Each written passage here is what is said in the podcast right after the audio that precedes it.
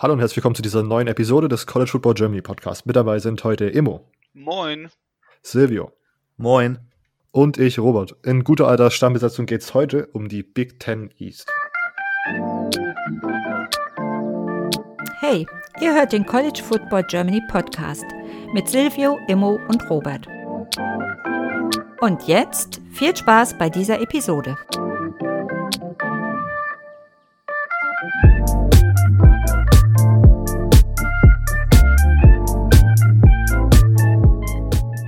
Immer haben wir, äh, ja, sind sieben Teams in der Big Ten East und wir wollen über die letzte Saison sprechen und so ein bisschen eine kleine Preview geben, was wir von den Teams nächste Saison erwarten. Ähm, das haben wir vorher gar nicht abgesprochen, aber ich würde auch wieder heute die äh, Standings Prediction machen, wenn das für euch in Ordnung ist. Jo. Hoi, hoi, hoi. Na klar. Alles klar. Äh, genau, und äh, weil ja Silvius und Immos Lieblingsteam zufälligerweise in der Big Ten East vorzufinden sind, haben wir jetzt fünf habe hab ich jetzt sozusagen die Zahlen von 1 bis 5 äh, und am Ende dürfen, dürfen dann die beiden jeweils ihr Team vorstellen. Ähm, deswegen darf Silvio jetzt anfangen und darf eine Zahl wieder auswählen zwischen der Zahl 1 und 5. Nehmen wir den Mittelwert 3. 3. Wir sind bei den Indiana Hoosiers, Vierter in der äh, Big Ten East mit einem 5-4 Conference und einem 8-5 Overall Record die Indiana Hoosiers letztes Jahr ihren besten Rekord seit äh, 1993 gehabt. Das erste Mal, damals sind sie 8-4 gegangen, dieses Jahr 8-5 abgefahren. Wenn man sich das mal nach, darüber nachdenkt. 8-4 ist jetzt ja, ja schon gut, aber nicht, nicht das Übertriebene. Und dann seit 1993, ähm, 27 Jahre, ist schon, schon eine Hausnummer. Äh, okay, schauen wir, schauen wir ähm, auf die Spiele von letztem Jahr. Ähm, das Highlight-Spiel. Ah, ich würde ich würd sogar erstmal mit, mit dem Lowlight-Spiel beginnen. Ähm, man muss sagen, dass äh, Indiana die Niederlagen, die sie hatten, eigentlich gegen ziemlich okayene Teams waren. Also man hat gegen Ohio State verloren. Ja, keine Schande, auch wenn man 51 zu 10 verliert. Gegen Penn State, zu dem Zeitpunkt war man gerankt, an Nummer 24, das einzigste Mal dieses Jahr. Dann gegen ja, 13 Michigan, das sollte man eigentlich nicht verlieren. Ich meine, Michigan ist ja nicht so das beste Team. ähm, und dann im Bowl-Game hat man mit einem Punkt. ja, ja, natürlich, das ist ja hier in der Big Ten, in der Big Ten East, da geht es nur um Michigan gegen Michigan State. Das wird heute den ganzen Tag wird da, da wird keine, kein Schlag wird da zurückgesteckt. Ähm, ja, wie, wie gesagt, im Bowl-Game hat man dann noch gegen Tennessee verloren. Aber das Lowlight ähm, war die Niederlage gegen Michigan State. Ähm, natürlich, Michigan State war gerankt bei dem Spiel an Nummer 25. Aber ich meine, im Nachhinein, Michigan State, muss ich selber einstehen, war halt letztes Jahr nicht, nicht, nicht sehr gut. Ähm, von daher würde ich das als Lowlight nehmen. Natürlich, Ohio State, 41 Punkte Unterschied ist schon, schon happig, aber ich würde eher Michigan State, im, wenn man das Ganze sieht, die ganze Saison. Zu dem Zeitpunkt war es natürlich nicht so dramatisch. Highlight-Spiele, ja, das ist jetzt natürlich ein bisschen schwieriger. Ähm, ich würde wahrscheinlich sagen, es war entweder der Sieg gegen Nebraska, weil es auswärts war, oder at Purdue. Ich meine, Purdue ist halt ähm, eine Rivalry, ähm, Indiana gegen Purdue. Von daher wahrscheinlich sogar eher das Purdue-Spiel. 44 zu 41 in Double Overtime war auch kein schlechtes Spiel. Also eher das Spiel gegen Purdue war das Highlight-Spiel. Schauen wir aufs Recruiting, da sieht es nämlich nicht so gut aus für Indiana. Indiana hatte dieses Jahr die Nummer 12 Recruiting-Class in der Big Ten und die Nummer 57 national. Also nicht so eine tolle Recruiting-Class für Head Coach Tom Allen. Ich meine, letztes Jahr hatten sie die Nummer 8 Recruiting Class in der Big Ten und Nummer 36 national, was natürlich deutlich besser war. Dieses Jahr hatte man nur einen Four-Star Recruit, welcher auch meiner Meinung nach gleich vielleicht einen Impact haben könnte. Und war es, zwar ist es Rashawn Williams, der Nummer 9 ähm, Recruit aus dem Staat Michigan, Nummer 60 Wide Receiver. Zu viel kann ich zu dem nicht sagen, aber ja, ein Wide Receiver könnte man, kann man immer mal wieder gebrauchen. Und allgemein kommt es mir so vor, als Wide Receiver und Cornerbacks sind die, die am schnellsten zum Einsatz kommen. Ob das faktisch stimmt, weiß ich nicht. Ähm, vielleicht kann das ja einer, einer mal überprüfen. Ähm, aber zumindest kommt es mir so vor. Einfach natürlich, es gibt äh, mehrere Spieler von dem auf dem Feld, aber ich meine, das gibt es ja überall. Aber ich meine, Wide Receiver vor allem. Ähm, ist wahrscheinlicher, als wenn man Quarterback spielt. Würde wahrscheinlich keiner widersprechen.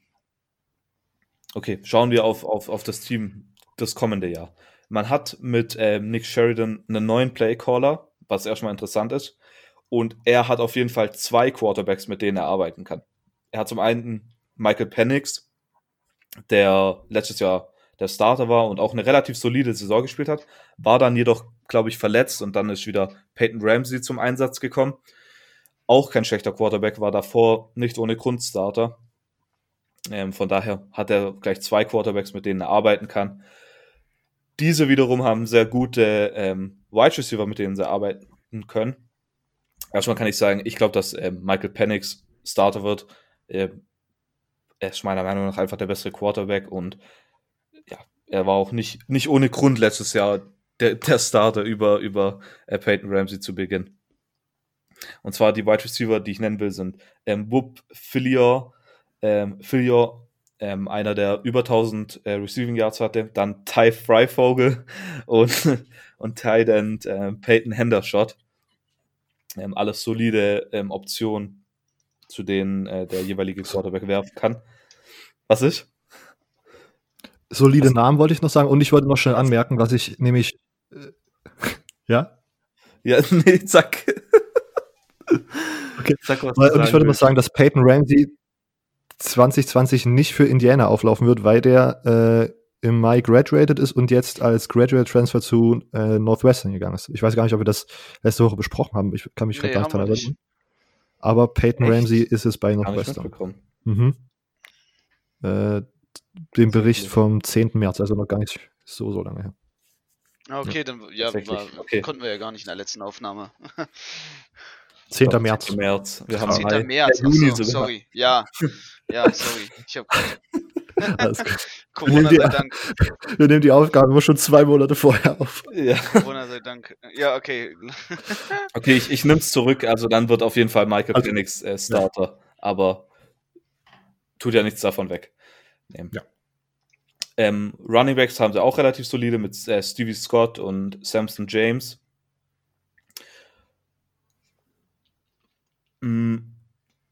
Ja, äh, offensive Line technisch verlieren sie auch nicht viele Leute. Sie haben drei Returning Starters in der O-Line.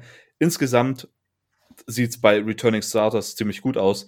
Ähm, sie kriegen acht Offensive zurück und neun Defensive, was natürlich optimal ist für ein Team, das letztes Jahr schon so gut war. Ähm, ich meine, defensiv verlieren sie nur zwei wichtige Spieler. Ich habe ja gesagt, zwei Starter verlieren sie. Ähm, und die sind auch wichtig. Das ist Raquan äh, Jones und, und Safety Khalil Bryant. Ähm, aber Kane Warmack, der Defensive Coordinator, wird da auf jeden Fall immer noch sein, der, ja, der Kern des Teams haben, um defensiv, mit dem er arbeiten kann. Von daher bin ich relativ optimistisch für nächstes Jahr, weil eben, ja, wenig Leute gehen weg. Äh, man hat die Spieler, die man braucht, immer noch und die, die man verliert, wird man wahrscheinlich relativ gut ersetzen können. Übrigens, vielleicht könnte ich noch anmerken, der, der, warum man dieses Jahr einen neuen Offensive Coordinator hat, wenn es letztes Jahr so gut lief. Ähm, Kalen DeBoer ähm, ist zu ähm, Fresno State, glaube ich, als, als Head Coach gegangen. Deshalb, ähm, deshalb vielleicht sollte man ja mal erklären, warum es da überhaupt einen Koordinatorwechsel gab. Es war nicht, weil es schlecht lief. Das wäre ein bisschen komisch. Äh, ja. Die großen Spiele nächstes Jahr sind natürlich at Ohio State, at Michigan. Und ich glaube, das sind auch sehr wichtige Spiele. Aber als Michigan State-Fan freue ich mich natürlich auf das Spiel gegen Michigan State, auch wenn es natürlich schwierig wird für Michigan State. Ähm, ja, also ich würde sagen, das Highlight-Spiel nächstes Jahr ist auf jeden Fall at Ohio State, weil ja, Ohio State auf jeden Fall das beste Team in der ähm, Big Ten East ist. Und man kann sich da auf jeden Fall richtig beweisen. Okay. Ja, ähm, das, das wäre Indiana. Immo, hast du irgendwelche Ergänzungen? Nö. Silvio als erstes. Äh, kann Indiana am Ende der Saison ein Top 15 Team werden? Oh, Top 15. Ähm, Ja, können schon. können, kann jeder. ähm, äh, ja, können schon. Okay, dann stelle ich an, das siehst du sie als Top 15 Team am Ende der Saison. am Ende von der Saison oder irgendwann mal? Nee, nicht irgendwann mal am Ende der Saison. Ja, am Ende von der Saison nicht, nee. Okay. Weil, weil dafür müssten sie, sie spielen gegen Penn State, Ohio State und Michigan. Ich glaube, dafür müssten sie mindestens zwei gewinnen, oder? Ja, wahrscheinlich. Ja. Und dann noch die ganzen anderen Teams gegen diese spielen. Ja. Na gut. Äh, Emo, du, bei dir hört sich das auch gerade nicht so an. Siehst du Indiana am Ende der Saison als Top 15 Team? Nee. Ähm, sorry, sehe ich einfach nicht, weil es gibt so viele gute Teams, die noch in den anderen Konferenzen noch mitspielen um das Ganze. Ähm, deswegen glaube ich es einfach nicht. Man hat so, so eine starke Conference, man hat, man hat die Big Ten, in der man ist. Ähm, dann gibt es noch die ganzen anderen Teams. Äh, ich ich sehe es einfach nicht, dass Indiana es schafft. Okay. Äh, ich sage, sie schaffen es auch nicht, aber nur knapp. Und ich bin, ich bin ziemlich gehypt auf Indiana. Die, die, das, was sie offensiv letztes Jahr dort angestellt haben, war schon sehr, sehr gut. Und da sie auch ja intern sozusagen das, äh, den Offensiv, Offensive Coordinator Position ersetzt haben, habe ich das Gefühl, dass sie an diesem Momentum ganz gut festhalten können. Defensiv war letztes Jahr eher so ein bisschen die Schwachstelle meiner Meinung nach. Und wenn da, sie hat gesagt, es kommen relativ viele Returning Production, viele Starter wieder zurück. Ich glaube, wenn sie defensiv nochmal einen Schritt machen können. Ich meine, wir kommen nachher nochmal zu den äh, Standings in der Big Ten East. Ich äh, mag Indiana in 2020. Okay. Von den Zahlen 1 bis 5 haben wir noch die Zahlen 1, 2, 4 und 5 übrig. Immo darf auswählen. Ähm, hi, ich nehme die 1. Oh. Okay, wir sind bei den äh, Rutgers Scarlet Knights, der siebte in der Big Ten East, mit einem Conference, oh, mit einem Conference Record von 0-9 und einem Overall Record von 2-10. Jesus. Oh, Rutgers, ey. ja, Rutgers, ähm, man, man, man ist sich ja treu geblieben letztes Jahr, ne? Man ist sich ja sehr, sehr treu geblieben mit seiner, mit seiner standardmäßigen Rutgers-Linie. Ähm, äh, fangen wir mal, fangen wir mal mit dem, mit dem Highlight-Game an. Ähm, das war der Sieg gegen Liberty, weil man so es äh, verhindert hat, zur Lachnummer, zur absoluten Lachnummer zu werden. Ähm, und das Lowlight ist eigentlich der Rest seines, seines gesamtlichen äh, Big Ten Schedules das war ja alles einfach nur mehr als schlecht. Ähm, das war halt nicht toll, so, ne? Ähm, muss man mal sagen. So, wenn man die Conference so dermaßen verhaut, äh, da ist eigentlich jedes Game ein Lowlight-Game. Vor allem, wenn man dann auch ähm, einfach, einfach gegen, ja, gegen, gegen Teams wie, keine Ahnung, also Maryland äh, war ja auch immer so ein Auf und Ab. Deswegen, also Rutgers, muss ich sagen, ganz klar, die ganze Saison eigentlich Lowlight. Jawohl. ist nicht anders zu sagen. Man hat UMass besiegt, man hat Liberty besiegt, aber wäre auch traurig, wenn nicht. Im Grunde konnte man Liberty nur besiegen, weil zu dem Zeitpunkt der äh, Liberty Coach, oh Gott, das fällt mir gerade der nicht ein, das ist peinlich, ich wollte gerade den kleinen Rose einsetzen und dann Hugh Freeze äh, nicht mehr im Krankenbett lag. Ich glaube, deswegen konnte man gegen Liberty gewinnen. In Woche 8 war Ui. er schon wieder gesund. Ja. Ich glaube, äh, nee. ich glaube, das war einfach Pflicht als, als ja. Power 5 Team, dass du gegen, äh, gegen Group of 5 gewinnen musst. So. Na gut. Äh, wenn wir dann aufs Recruiting schauen, immer 2020, wie ist deine Einschätzung? Und was ist vielleicht so der wichtigste Incoming Freshman? Ähm, ja, es ist natürlich, natürlich mediocre, sagen wir es mal so. Ähm, hat natürlich verschiedene Gründe. Hat natürlich den Grund, dass man, dass man Rutgers ist, dass man äh, trotz allem dann natürlich ein Problem auch hat, einfach in seinem Home-Turf zu rekrutieren, weil New Jersey gerne mal dir alles wegrekrutiert wird.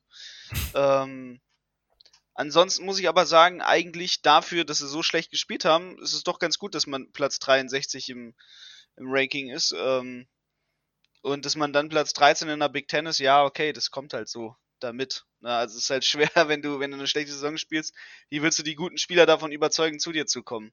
Ähm, Man hat ja trotzdem, finde ich, einen, einen ganz interessanten Recruit geholt, zum Beispiel den, den Viktor Konopka, äh, Hometown Recruits und 6-7 Defensive End. Ich glaube, da, da warte ich auf jeden Fall, was, dass, der, dass der was mitbringt.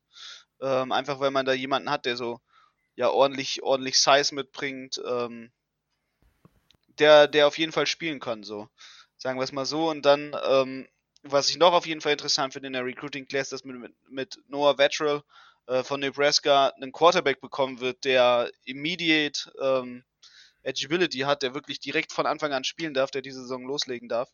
Und ich glaube, das ist sehr interessant, äh, auch für den QB-Room und, und für das Team insgesamt, dass man da nochmal auch frischen Wind auf der Quarterback-Position bekommt.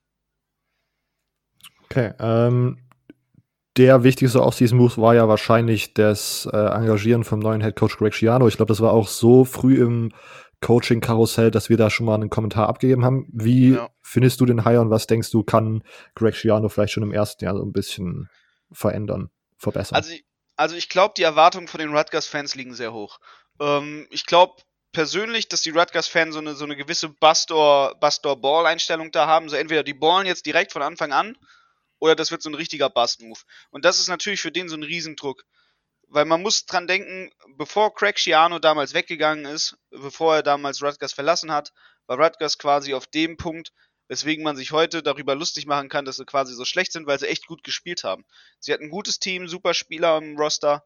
Ähm, und dann war, und, und das war ja Craig Schianos Erfolg überhaupt. Der hat Rutgers zu der Kyrophäe im Football gemacht, dass es ein respektiertes Team war und dass auch Leute darauf stolz sein konnten und weswegen sich ja auch immer wieder die Rutgers-Fans darauf auf diese alten Zeiten berinnen und warum die immer wieder sagen, ja, wir wollen den zurück, weil wir da waren wir wenigstens gut.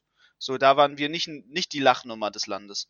Und ähm, ich finde, ich finde, man, man merkt jetzt schon, wenn man die aktuelle Recruiting Class mal anguckt, dass Craig Schiano auf jeden Fall schon mal einen Impact hat.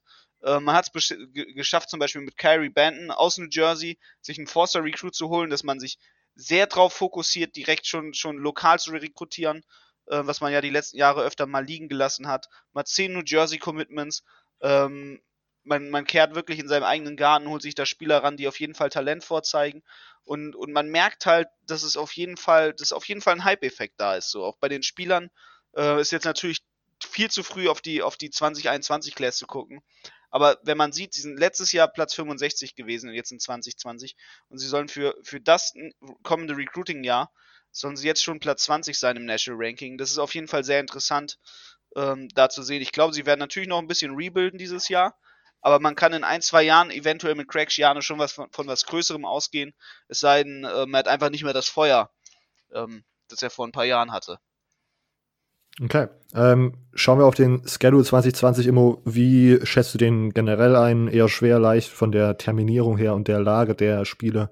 Ähm, und was sind vielleicht so die Make-or-Break-Games oder vielleicht auch Games für den Upset-Watch? Also, ich finde, sie haben, haben sehr gutes, ähm, ausgependeltes äh, Schedule, würde ich sagen, auf jeden Fall.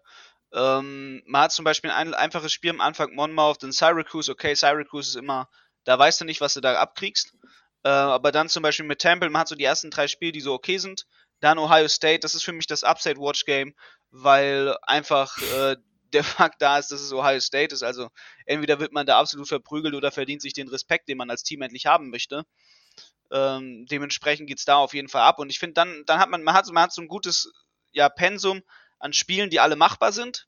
Würde ich sagen, Illinois, Purdue, Indiana, ähm, Nebraska, Maryland, das sind so Spiele, die dann kommen, wo du dann sagst, okay, vielleicht kann man da was machen, vielleicht kann man da was reißen. Natürlich sind die, gehen die anderen zum Groß der alle als Favoriten in dieses Spiel rein. Aber ähm, man hat eigentlich ganz lange nach dem Ohio State Spiel erstmal so eine Pause, bevor man noch in den letzten drei Spielen so einen Power Rush kriegt gegen Michigan, Michigan State, Penn State, wo es dann nochmal auf jeden Fall ernst wird. Und ich finde halt so, wenn man, wenn man jetzt gerade von dem Standpunkt reinguckt und dann noch sagt, okay, Craig Schiano, Hype, Hype, Hype, ähm, dass es dann halbwegs, halbwegs ausgeglichen ist, das ganze Schedule, was sie da haben und was sie da spielen können. Hyper, hyper. Ja. Okay, äh, Silvio, irgendwelche Ergänzungen zu Rutgers? Nicht wirklich. okay, ähm, Immo, du hast schon gerade angesprochen, Hype-Effekt oder Rebuild-Jahr. Äh, in welche, Situ äh, in welche ja, doch Situation tendierst du 2020? Kann man 2020 zumindest ein Conference-Game gewinnen? Ich glaube, man gewinnt sogar zwei. Oh, und wenn du zwei sagst, dann hoffe ich jetzt aber auch, dass du die beiden benennen kannst. Konkret. Äh, dann fange ich hier ja wieder Beef an. oh Gott. Nein. Oh Gott, Silvio. Ich, ja, ich hoffe, du sagst jetzt 14. November. Da, daheim gegen Michigan. Daheim gegen Michigan, das ist, das ist, glaube ich, nicht machbar. Auch wenn, wenn ich bei Michigan ja auch, aber da kommen wir, da kommen wir später zu. Ähm, was da bei Michigan eigentlich los ist. Nein, ich glaube, man hat auf jeden Fall zum Beispiel gegen Maryland eine Chance. Mhm. Ähm, Michigan State, ja, vielleicht. Aber das Problem ist natürlich, dass sie, dass sie at Michigan State spielen. Ähm, jetzt jetzt Also ganz wir- wir ohne, halten ohne Michigan State Hype. Also Maryland auf jeden Fall. Da glaube ich, da ist auf jeden Fall was machbar. Mhm. Ähm, wenn du, wenn du quasi sagst, ganz Big Ten, okay, auf jeden Fall Nebraska ist eine Möglichkeit da, äh, auch Purdue oder Illinois ist eine Möglichkeit da, das zu machen. Ähm, aber ich glaube auch, dass man, dass man ganz vielleicht sich den, den Upset gegen Indiana rausholt. Aber ich glaube halt so, ja, halt Michigan, Penn State, Ohio State, das sind so die Teams, wo es, wo es ganz schwer wird, da den Sieg rauszuholen. Aber alle anderen Teams sehe ich halt machbar, wenn man mit so einem Craig Schiano-Hype und wenn der auf einmal das ganze Team beflügelt, dann, dann sehe ich da eine Machbarkeit. Hat man Illinois zu Hause oder ist man in Illinois? Ähm, man hat Illinois zu Hause. Oh, okay. Und dementsprechend sehe ich da eine Machbarkeit. Also vor allem auch, das Rutgers-Stadion wird ja voll, wenn sie gut spielen. Das ist ja nicht so, dass die Fans halt alle zu Hause bleiben wollen, wie sie es die Mhm. letzten Jahre gemacht haben. Sondern wenn man dann doch mal ein bisschen gut spielt oder halbwegs respektabel spielt, dann kommen sie auch ins Stadion. Dann ist natürlich auf jeden Fall da was los. Du meinst, wenn man sozusagen dann statt äh, 2-10, 3-9 geht, ist Full House. Äh, ja, Okay. so ungefähr. Okay. Äh, Imo, äh, Silvio, was denkst du? Der kann, siehst du es ähnlich, so wie, so wie Immo, dass man ein, sogar zwei äh, Conference Games gewinnen kann diese Saison?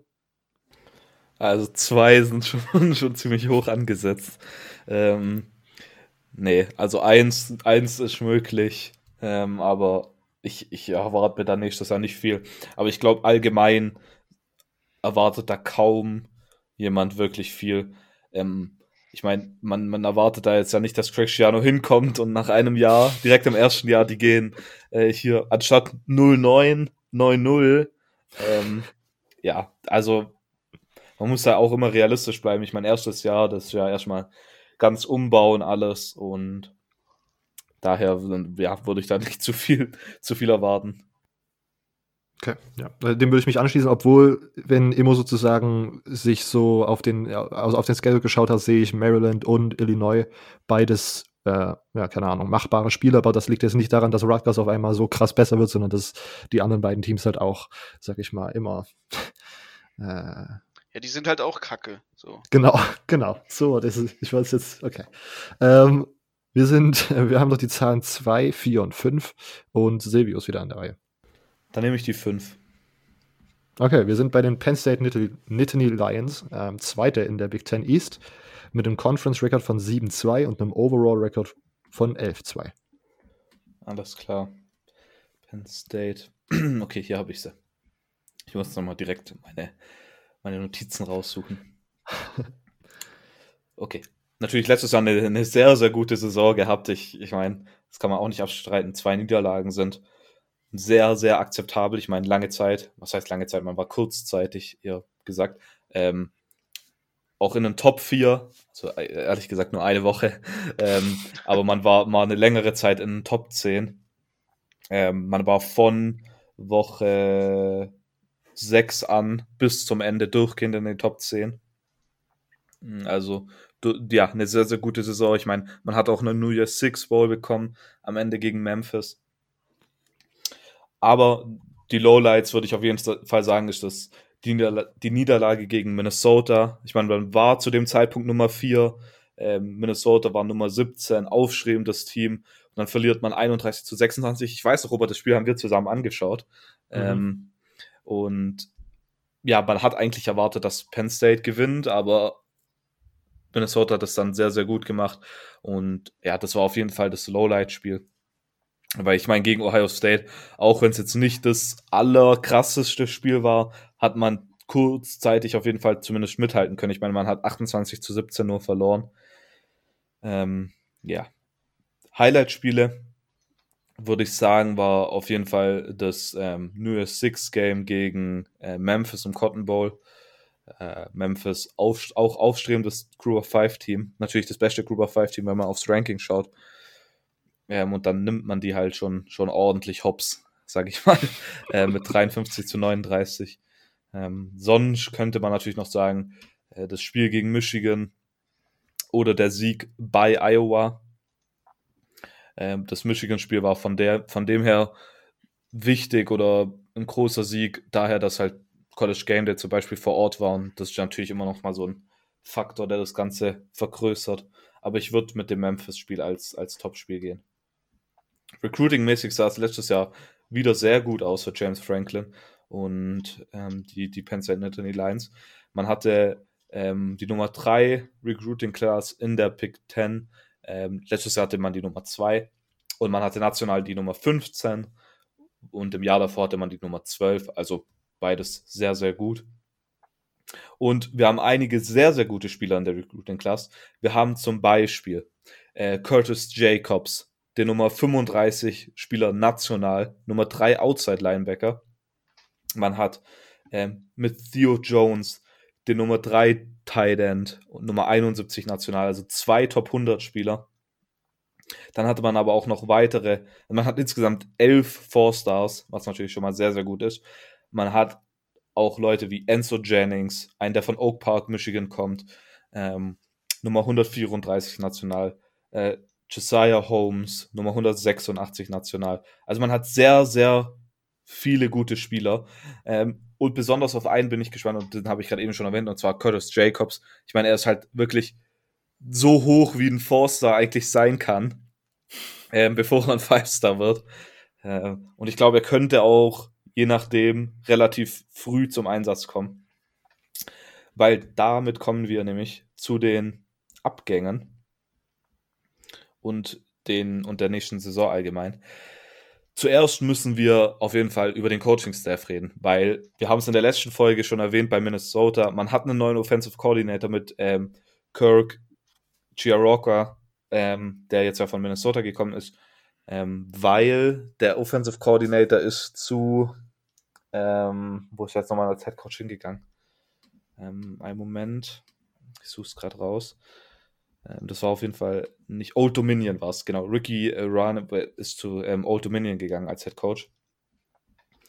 Und da hat man einen sehr, sehr guten Ersatz dafür geholt. Also, ich glaube, das war sogar fast das Best-Case-Szenario für, ähm, für James Franklin, da den Offensive Coordinator von Minnesota zu sich zu holen. Und er kann auch gleich mit, mit Sean Clifford arbeiten. Sean Clifford ja, gehört schon zu, dem, zu den besseren Quarterbacks in der im College Football. Ähm, hat letztes Jahr zum ersten Mal gestartet. Er hat direkt 23 Touchdowns geworfen. Leider für ihn wird, wird seine, seine Top, ähm, sein Top-Target nicht mehr zu seiner Seite stehen. Äh, KJ Hamler äh, ist ja in die NFL gegangen. Äh, aber er hat trotzdem mit ähm, Tight End Pat Fryer Move und ähm, auch den Receivern Jahan Dodson ähm, durchaus zwei sehr gute oder eher gute Optionen, aber dahinter wird so ein bisschen dünn und zumindest was aktuelle oder vergangene Performance besser gesagt angeht. Ähm, von daher, da müssen auf jeden Fall ein paar noch einen Schritt nach oben machen, ähm, um da Sean Clifford auszuhelfen. Von der O-Line kehren vier Starter zurück, was natürlich sehr, sehr gut ist. Äh, und mit Running Back Johnny Brown, der letztes Jahr 890 Rushing Yards hat, hat man auch für das Laufspiel einen guten Mann. Defensiv verliert man natürlich äh, Yetu Cross-Matos an die NFL und auch ähm, Linebacker äh, Jan Johnson, Cornerback John Reed und Safety Garrett Taylor. Äh, aber die sollten relativ gut ersetzbar sein ein Spieler, den man defensiv im Auge behalten muss, ist auf jeden Fall äh, Micah Parsons. Ich meine, Micah Parsons gehörte schon letztes Jahr zu den besten Pass-Rushern ähm, im College Football. Und ich glaube, nächstes Jahr wird er sich einfach als einer von den besten Spielern im, in, im College Football etablieren können.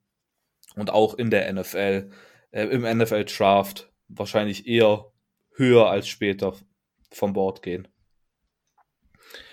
Dann blicken wir auf den Schedule im kommenden Jahr. Ähm, ja, da sind es natürlich auch wieder die, die Klassiker, sage ich mal. Ähm, at Michigan, ähm, man spielt gegen Ohio State daheim, was auch ein Whiteout ist dieses Jahr. Also, das wär, wenn man sich als, als unparteiischer ähm, Fan ein Spiel anschauen soll, als, als Non-Ohio State, Non-Penn State-Fan, wenn man sich da in der Woche ein Spiel anschauen wird, dann wird das auf jeden Fall Penn State gegen Ohio State sein. Whiteout. Ich glaube, könnte ich nächstes Jahr ein einziges Spiel im College ähm, besuchen und es wäre so, dass man, man volle Stadien hätte, was, was es nicht geben wird äh, im kommenden Jahr. Ähm, da bin ich mir relativ sicher. Ja, dann ist das auf jeden Fall Whiteout gegen Ohio State. Boah, das wird die Atmosphäre da wird wahrscheinlich abgefahren, wenn wenn es irgendwie vor Fans ein Spiel geben kann. Sonst noch ein weiteres interessantes Spiel könnte ähm, in Woche 2 gegen Virginia Tech sein. Ich meine, Virginia Tech ist jetzt nicht das, das beste Team. Äh, klar, sie haben letztes Jahr um die ACC, um den ACC-Titel mitgespielt, aber ich meine, ähm, dafür muss man ja nicht so gut sein. Ja. Äh, aber trotzdem so ein äh, Interconference ähm, Spiel äh, könnte auf jeden Fall interessant sein. Ja. Äh, zu Virginia Tech, ich glaube, wir waren jetzt alle drei jetzt nicht super hyped auf die, aber ich habe schon, ich habe viele andere Experten aus den USA gelesen, die von denen tatsächlich, keine Ahnung, in ACC-Verhältnissen wahrscheinlich relativ viel erwarten dieses Jahr. Also. Ja, die sind halt im Rebuilden, aber so, also ich weiß ja nicht, warum die das so hypen. Ja, weil ich glaube, letztes Jahr dann, dann trotzdem, ich glaube, zum Ende der Saison ziemlich gute Spiele. Ich, ich weiß gar nicht. Ja, man hat, man hat schon Potenzial gezeigt. Das ist halt bei Virginia Tech, das Potenzial ist ja vorhanden. So ist ja nicht. Äh, Immo, willst du irgendwas ergänzen zu Penn State? Sehr interessantes Team. okay.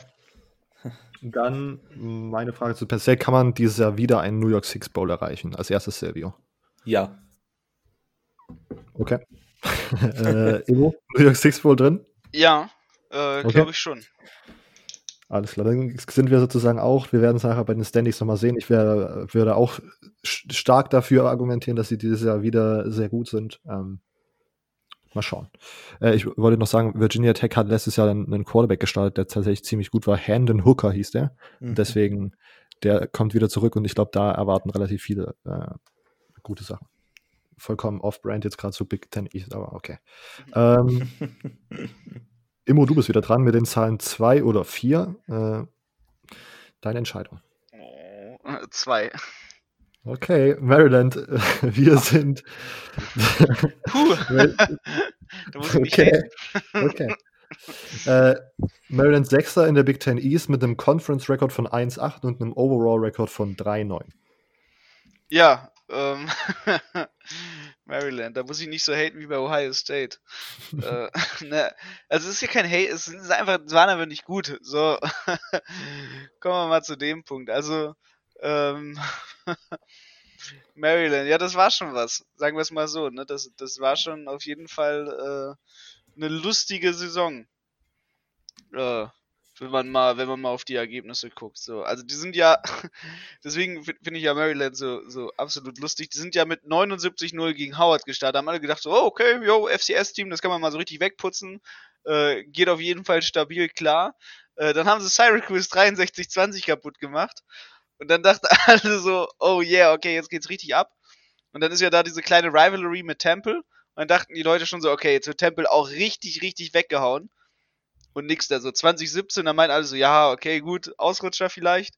Und dann kam Penn State und dann wurden sie 59-0 weggehauen und ab dann war eigentlich nur noch die Saison scheiße für die. Natürlich, man hat Rutgers dann nochmal so 48 zu 7 besiegt und dann dachten alle, okay, okay, nur Ausrutscher, nur Ausrutscher. Und dann hat man aber gegen, gegen Purdue äh, 40, 40-14 verloren. Das ist auch deswegen mein Lowlight-Game. Weil ab dann hat man irgendwie nur noch, aber so haushoch auf die Mütze bekommen. Man hat gar nicht mehr so wirklich äh, wirklich irgendwie krass was abgeliefert. Man hat dann nochmal so am Ende der Saison sich so ein bisschen aufgerappelt gegen Michigan State. Und hat dann aber halt trotzdem verloren und äh, ist halt einfach richtig bitter so. Also absolut katastrophale Saison. Äh, kann man nicht anders sagen. Es war wirklich, boah, ist, äh, heftig so. Also richtiges Highlight, keine Ahnung. Ich finde das Spiel gegen Syracuse so, weil das hat Syracuse so richtig die Saison verdorben. Dass du dann, dann quasi, weil dann musst du dich eigentlich quasi dafür schämen, dass du das so verkackt hast. Wenn wir aufs Recruiting 2020 schauen, wie wäre da deine generelle Einschätzung? Mm, Ja, auf jeden Fall besser, als, als man es erwartet hätte für die Saison. Ne? Ähm, das muss ich mal sagen. Man hat trotzdem National Ranking Platz 31, in der Big Ten hat man trotzdem Platz 6, man hat trotzdem ja Raheem Jarrett geholt. Ähm, und das, das ist schon irgendwie ziemlich krass, dass man halt für, für die 2020-Class trotz dieser wirklich absolut, äh, absolut komischen Saison zum einen geschafft hat, natürlich sich einen Five-Star zu holen. Natürlich, äh, der, dass, dass der dann local bleibt, ist natürlich super cool für den, dass der halt in der Nähe von, von Washington DC zurückbleibt. Ähm, dass der dass man, dass man den ja von LSU weggeholt hat. Ähm, schon, schon starke Sache. Auch, dass man zum Beispiel Ruben Hippolyte geholt hat oder Penny Bone, dass man sich noch zwei Four-Stars geholt hat. Ähm, darüber und jetzt natürlich auch noch mit Taulia Takalova äh, in, in, als Transfer äh, hat man hat man absolut stark rekrutiert so und ähm, das ist schon schon crazy finde ich weil Mhm. einfach einfach da, we- wenn man wenn man mal auf die Saison guckt macht so eine starke Recruiting Class keinen Sinn man hat es halt trotzdem geschafft und das ist schon schon stabil Wenn wir, ja, wenn, wenn du dich entscheiden müsstest, was wäre dein Player to Watch 2020? Mm. Uh, das ist schwer. Also ich bin, ich, ich weiß halt nicht, ob, ob Taulia spielt oder ob Josh Jackson spielt. Weil Josh Jackson, der war, also als Quarterback war der echt super durchwachsen. So, ähm, da war echt nicht, nicht krass. Und ähm, auf jeden Fall offensive, weiß ich nicht, also ich, ich, ich sehe da auf jeden Fall was. Also man holt sich nicht, man, man nimmt nicht Taulia umsonst. Ähm, das hat schon einen Grund, der ist auch schon super. Natürlich äh, steht er im Schatten seines Bruders, aber der will sich auch beweisen. So ist er halt nicht. Ähm, dementsprechend da ist auf jeden Fall, muss man mal gucken, wie das so ist mit Jackson auf Quarterback. Ähm, ich glaube aber eigentlich so, wer so richtig heraussticht bei denen dieses Jahr ist Nick Cross. Ähm, auf den sollte man auf jeden Fall ein Auge haben. Ähm, der wird auf jeden Fall bei Maryland äh, ja, der, die, die tragende Rolle in der Defense spielen, sagen wir es mal so. Mm, Der ist halt noch recht jung, der ist noch nicht so lange dabei, quasi, ne? Der ist, der ist jetzt erst, geht in sein Sophomore Year, hat letztes Jahr schon super gespielt. Äh, auf jeden Fall mal ein, mal ein Auge auf den haben, so. Der ist, der ist auf jeden Fall in der Defense, ist das die Stütze, meiner Meinung nach. Der wird sich auf jeden Fall zum, zum Standing Dude da etablieren. Ich, ich, ich würde da gleich mal widersprechen. Und ich würde beim Quarterback-Ding sagen, weder noch. Ich sage, ich würde da eher sagen, dass Lance Legendre oder wie man immer den auch aussprechen will, ähm, das startet nächstes Jahr. Ja? Okay. weil der, weil der die ersten, ersten, äh, ne, ne, gegen Howard war er, ne, ich guck gerade mal auf seine Stats hier. Ich, ah, okay, ich bin gespannt. Ich schaue gerade, ist, gespannt. Ist Josh Jackson überhaupt noch äh, Der müsste da? noch da sein, ja. Senior? Ich hab, sonst habe ich hier meine Notizen, habe ich sonst einen Fehler drin, aber eigentlich. Okay, dann, dann bin ich gerade ver verwirrt. Okay. Äh, dann, Immo, schauen wir auf das. Jackson, warte, warte. Ja? Doch, ja, der ja, ist der noch, ist noch da, der ist damals ist von noch Virginia da. Tech dahin gegangen. der ist noch da, der ist, der ist, der geht als Junior. Oder Okay. ist er jetzt Senior? Ne, auf jeden Fall ist jetzt er ist da. er, glaube ich, Senior. Ja, okay. Er ist da und wackelig und äh, hei, hei, hei. Aber vielleicht sagt man halt, man möchte einen erfahrenen Spieler und dann dauert das ein bisschen. Mal gucken. Wenn wir auf den Schedule 2020 schauen, Immo, wie ist da deine Einschätzung? Gibt es Make-or-Break-Games und vielleicht auch Games für den Upset Watch? Mm. Ha. Also, äh, ähm, ja, das Schedule ist natürlich auch ein bisschen, bisschen, äh, ja, easy peasy für den Anfang, sagen wir mal. Ähm, also 1000 Northern Illinois. Ähm, da ist noch so ein bisschen cool, aber das, das steigert sich recht schnell, finde ich. Also auch zum Ende hin insbesondere, wo man dann einfach mal so, so einen Durchlauf hat. Die letzten vier Spiele, wo man auf jeden Fall harte Gegner hat, Michigan, Ohio State, Penn State, Michigan State. Ähm, dann davor, ich finde, ich finde, der Anfang der Saison geht noch echt klar. Man spielt halt gegen Towson, man spielt gegen Northern Illinois. West Virginia wird auf jeden Fall eine Hausnummer, Minnesota, Indiana, aber da hat man zum Beispiel auch dazwischen äh, Northwestern oder Rutgers, ähm, wo es auf jeden Fall, wo es auf jeden Fall interessant wird. Aber sonst hat man auf jeden Fall äh, zwischendurch auch immer wieder ordentliche Gegner so. Okay, äh, Silvio, irgendwelche Ergänzungen? Nein, eigentlich nicht. Ich habe meine Ergänzung ja schon gesagt mit dem Quarterback. Ja. Ähm, vielleicht int was interessant ist, ist, dass man äh, von den Top 20 Tacklern, die man hat, also allgemein halt die, die Spieler, die die 20 äh, meisten Tackles gemacht haben, verliert man neun Stück, neun Seniors und allgemein defensiv verliert man, ähm, hat man nur noch vier Returning Starters defensiv, was happig ist. Ja. Deswegen Nick Cross. Ich ohne, ohne Grund der Guy to Watch, sondern man hat halt nichts. Drei okay. bis vier Siege, sage ich übrigens. Kann man maximal aus der Saison rausholen. Wenn okay. alles läuft. Denn meine Frage ist nämlich tatsächlich, kann man 2020 schon einen Schritt Richtung Even Record machen?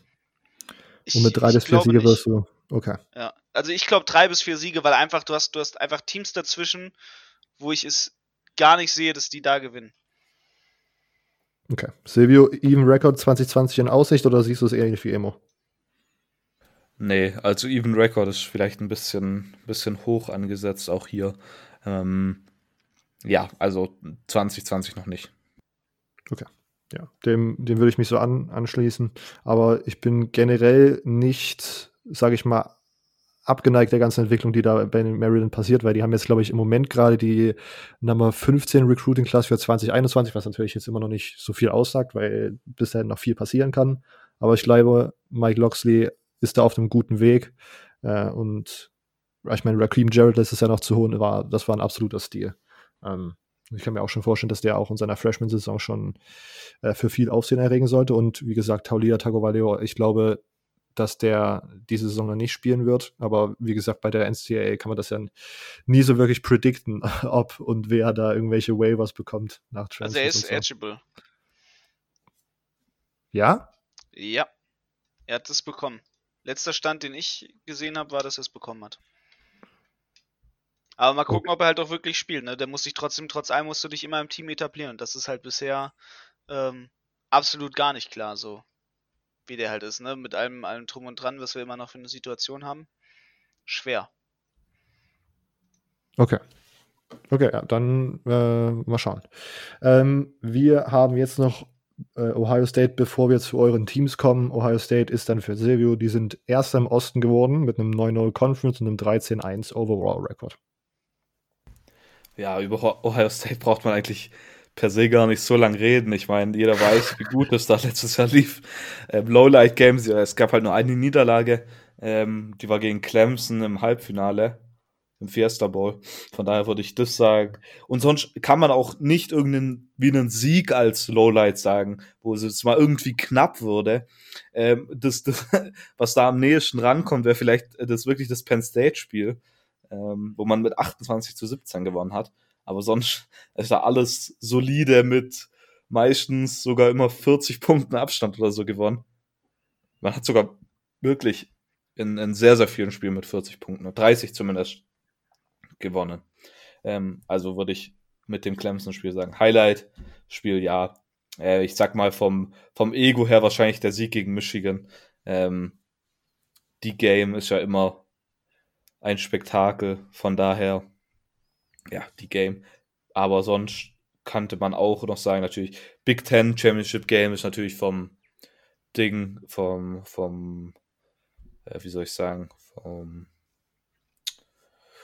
ich weiß nicht, wie ich sagen soll. Es ist auf jeden Fall auch, auch wichtig, aber ich glaube, dass tatsächlich sogar ein Sieg in, in, gegen Michigan da drüber steht. Also würde ich mit dem gehen. Recruiting-technisch ist da, wo Ohio State vor allem jetzt auch im kommenden Jahr alles zersägt. Also das kann man nicht anders sagen. Sie hatten im Jahr davor, also 2019, die 14 Recruiting Class, was ja auch nicht schlecht ist. Ähm, aber dieses Jahr hatte man jetzt die Nummer 5 Recruiting Class, die Top in der Big Ten. Und nächstes Jahr hat man aktuell die Nummer 1 Recruiting Class.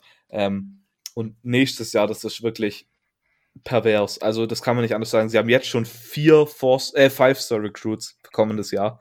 Ähm, inklusive, also, und davon sind, also alle sind in den Top 26. Ähm, das ist unnormal. Aber wir, wir wollen ja über dieses Jahr reden. Man hat äh, dieses Jahr drei Five-Star-Recruits, was natürlich auch nicht schlecht ist. Ähm, unter anderem hat man mit Julian Fleming den Nummer 1 Wide Receiver und den Nummer 3 national. Mit Paris Johnson Jr., den Nummer 1 Offensive Tackle, den Nummer 9 Spieler national. Mit äh, Jackson Smith Njigba, ich weiß nicht, ich weiß nicht, wie man es aussprechen soll. äh, den Nummer 28 äh, Spieler national, Nummer 5 Wide Receiver. Dann hat man zum Beispiel auch Forster, CJ Stroud, Nummer 2 Quarterback, der die Elite 11 Competition gewonnen hat. Ähm, man hat insgesamt, lass mich mal kurz rechnen, äh, sieben Top 100 Spieler. Ähm, ja, ist, da, da braucht man nicht lange drüber reden, das ist spitze. Ähm, selbst die, die drei Star Recruits hier sind besser als unsere, die wir bei Michigan State haben. Und das ist jetzt ja auch wieder was anderes. Ähm, so, schauen wir aufs, aufs kommende Jahr. Ähm, wir, wir müssen bei Ohio State ohne Frage über Justin Fields reden. Justin Fields vielleicht der beste Quarterback in, im College Football. Ich sag mal, ich würde das so sagen, Trevor Lawrence ist 1A und Justin Fields ist 1B. Äh, letztes Jahr eine Interception geworfen, bevor vor den Playoffs dann. Ähm, oder? Hat, oder hat er, ja. hat doch dann, ja, genau. 51 in Touchdowns insgesamt. Ähm, sollte auf jeden Fall nächstes Jahr einer von den Favoriten auf die Heisman sein. Ähm, und damit meine ich Top-Favoriten.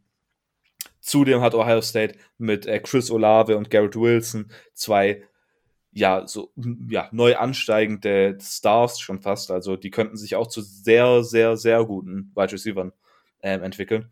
Natürlich verliert man mit J.K. Dobbins äh, einen ähm, Running Back, der letztes Jahr über 2000 Yards hatte.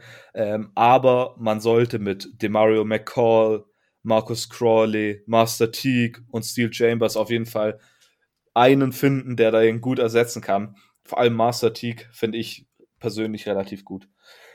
Dann verliert man in der O-Line, verliert man Jonah Jackson und Brandon Bowen, aber man kriegt gleichzeitig mit äh, äh, Thayer Mandorf, Josh Myers und Wyatt Davis ähm, drei solide Offensive Liner zurück. Und wie gesagt, dadurch, dass man immer so gute Recruiting-Klassen hat, kommt das Talent auf jeden Fall von unten nach. Und mich würde es nicht überraschen, wenn Paris Johnson zum Beispiel schon für einen Brandon Bowen in Jahr 1 spielen könnte. Dann, wenn man über die Defense redet, dann muss man auf jeden Fall darüber reden, dass man Jeff Heffley verloren hat als äh, Co-Defensive Coordinator, der ja zu Boston College als Head Coach gegangen ist. Aber da hat man auch wieder einen sehr, sehr guten Ersatz bekommen äh, mit äh, Kerry Coombs, der davor schon mal als, ähm, ich glaube sogar auch Co-Defensive Coordinator, aber vor allem als Secondary Coach ähm, bei Ohio State war und jetzt dann bei den Tennessee Titans als, ich glaube auch Cornerback-Coach. Ähm, ich, ich, ich schaue mal lieber nochmal nach, bevor ich euch hier irgendwas Falsches erzähle. Äh, ja, als DB-Coach, genau. Ähm, und er war davor Assistant Head Coach und Defensive Back Coach bei Ohio State. Also auf jeden Fall einen großen Namen, den man wieder äh, nach Columbus holt, was wichtig ist. Dann auf der Defense verliert man natürlich Chase Young, Nummer 2 Pick, ähm, Heisman-Finalist. Ja, da braucht man auch nicht lang drüber reden, ähm, wie gut Chase Young ist. Zudem verliert man natürlich äh, Jeff Okuda, äh, Malik Harrison und äh, Damon Arnett. Also man verliert da sehr, sehr große Namen. Aber gleichzeitig kriegt man Sean Wade zurück zum Beispiel und da sind wir wieder bei dem Thema, man kriegt so viel Talent von unten durch, dass man da eigentlich relativ schnell einen guten Ersatz finden kann und die adäquat ersetzen will. Deshalb finde ich das so wichtig, das Recruiting einfach. Ähm, und da merkt man auch mal, was gutes Recruiting eigentlich ausmacht. Ich meine, also ich finde zumindest, das Recruiting kann, äh, das, das, das Coaching kann so gut sein, wie es will. Aber wenn das Recruiting halt nicht gut ist, dann ist gerade in solchen Situationen, wo man dann die guten Spieler verliert und nichts nachkommen kann, einfach das, das Schlechteste, was passieren kann. Kommendes Jahr, das Spiel, auf das man auf jeden Fall achten muss, ist Woche 2 gegen Oregon. Ähm, da freue ich mich schon jetzt drauf. Klar, Oregon verliert äh, mit Justin Herbert ihren Quarterback und aber sie haben trotzdem noch zum Beispiel Kevin Thibodeau und lauter gute Spieler und das wird ein unglaubliches Spiel. Also da freue ich mich schon jetzt übel drauf. Ähm, sind ja nicht mal mehr drei Monate. Gestern in drei Monaten. Kann man das so sagen, Crazy. diesem Spiel. Ähm, also, so lang ist auch nicht mehr weg. Äh, und dann natürlich die Game, jedes Jahr das gleiche. Äh, Ohio State gewinnt gegen Michigan. Ähm, Shit, 50 zu 14. ja, jedes Jahr das gleiche, sage ich ja. Ähm, aber das Spiel, wie gesagt, gegen Oregon wird, wird sehr stark. Okay. Äh, Immo, hast du irgendwelche produktiven Ergänzungen ohne Beschimpfung vielleicht? Oh, äh, schwer. Na, ich glaube, das Recruiting ähm, ist aktuell wirklich, wirklich sehr fantastisch so. Da, da muss ich einfach meinen Hut ziehen. Das ist einfach Hammer. So, das ist wirklich, wirklich, wirklich gut. Und da, da ist man neidisch als Fan. Da ist, da ist man dann gehässig neidisch. Ähm, das ist einfach, das ist einfach krass und das hilft denen. Und man merkt halt, wie, wie sehr denen das auch hilft. Ja, äh, Ohio State ist meiner Meinung nach eines, wenn nicht sogar das talentierteste Team im College Football nächstes Jahr, meiner Meinung nach. Und äh, ich weiß gar nicht, ob du es jetzt gerade, ich äh, habe schon wieder komplett vergessen, äh, Silvio, ob du es gerade erwähnst, aber Julian Fleming, der Number One Receiver aus der 2020er Class, der kann in diesem, äh, ja, sag ich mal, Komitee oder in diesem, in diesem Receiver-Core, wo ja auch letztes Jahr kein so absolut dominanter Receiver war, sondern wo alle einen, einen fairen Share bekommen haben und die, die waren dann in sich selbst sozusagen. Jeder einzelne Receiver ist einfach ziemlich gut bei Ohio State. Äh, und ich kann mir auch sehr gut vorstellen, dass äh, Julian Fleming da in, ja, direkt in seinem Freshman-Jahr äh, einige, äh, einiges an Produktion abfangen kann. Ähm, ist 2020 das National Championship Game drin, Silvio? Stand heute. Definitiv. Also, also du, du hast gerade eben erwähnt, dass für dich Ohio State vielleicht das talentierteste Team im, im College Football ist und da würde ich auf jeden Fall mit ein, übereinstimmen. Ähm, ich würde sagen, beim letzten Preseason Poll wird Ohio State auf Nummer 1 stehen und das zu Recht und ich glaube auch, dass sie es durchhalten können bis zum Ende. Immo, was denkst du? Championship Game drin? National Championship Game? Uff, ich, also ich mache mich ja unbeliebt, wenn ich das jetzt so zugebe. Aber sie haben eine realistische Chance. Ähm, sagen wir es mal so. Okay. Ähm, ja, dem ja, würde ich auch so zustimmen, obwohl ich dieses Jahr tatsächlich in der East äh, ich, ich, sage, ich will sagen, dass die Ohio State, sage ich mal, vom, vom Talent und vom Niveau einfach schon um einiges höher sind als alle anderen Teams in der Big Ten East. Aber ich kann mir vorstellen, dass es Teams gibt, die ein Upset machen könnten. So, das möchte ich mal in. Ähm, okay, aber jetzt haben wir äh, noch die beiden, äh, ja, sage ich mal, Lieblingsteams der beiden, der beiden Experten am heutigen Tag. Äh, und Immo ist jetzt wieder dran mit den Michigan Wolverines. Äh, sie sind letztes Jahr Dritter im Osten geworden mit einem 6-3 Conference und einem 9-4 Overall Record. Ja, ähm, Michigan. Jetzt, jetzt muss ich meine Verteidigungsfloskel noch kurz rausholen. Warum was nicht passiert ist. Äh, alles einfach nur blöd gelaufen. Ja, ja. Ähm, ja, Wolverines. Gucken wir uns mal, gucken wir uns mal die Saison an. Äh, was war da los?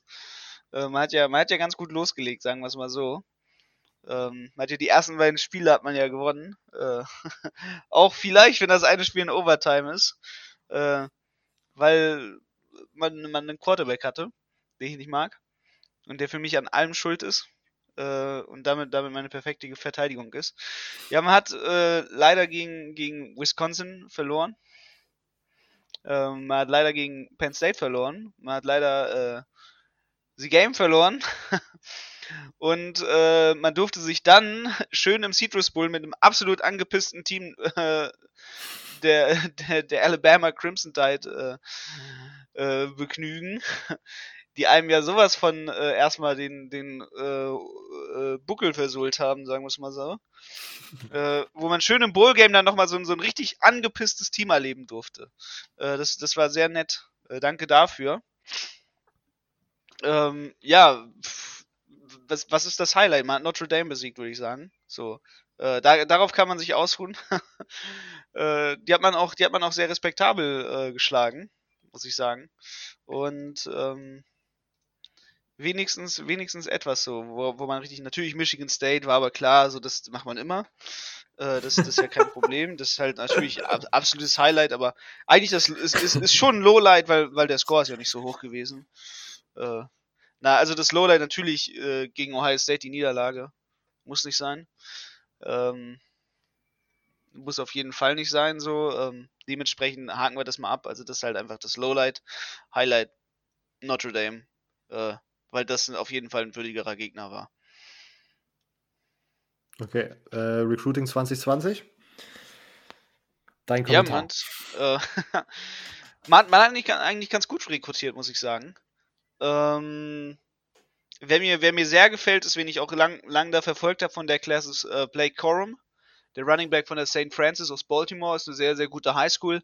Ähm, die ich mir, von die, die ich mir gerne auch mal angucke, weil die einfach sehr gute Spieler haben. Und ich glaube, das ist ein Running Back, der, der passt zu Michigan, der auch mal ein bisschen was mitbringt, weil er eher so ein klein, kleiner, massiger Running Back ist, wo man dann mal wieder sich so einen, so einen guten Halfback geholt hat, glaube ich.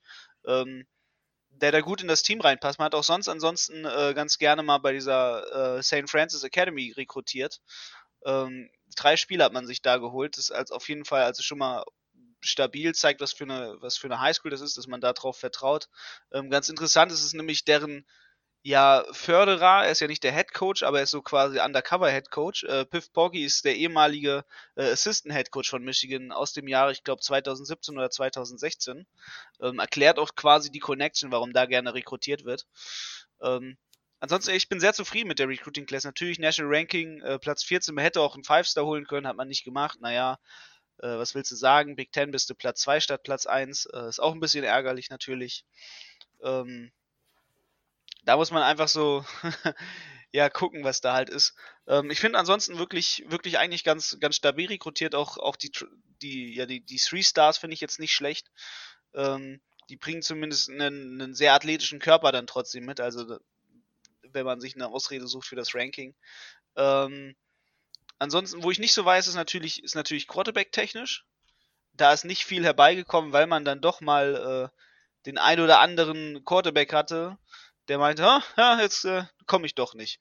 Ähm, dementsprechend ist man nur mit, mit Dan Valeri am Ende geendet. Ähm, ja, einfach mal, einfach mal gucken, wie das so, wie das so wird mit dem, äh, vielleicht, vielleicht wird er ja dann doch so ein Tom Brady, so ein Three-Star und dann auf einmal ist er doch gut. ähm, lange, lange war ja Tyler Van Dyke im Gespräch, dass der, dass der vielleicht kommt.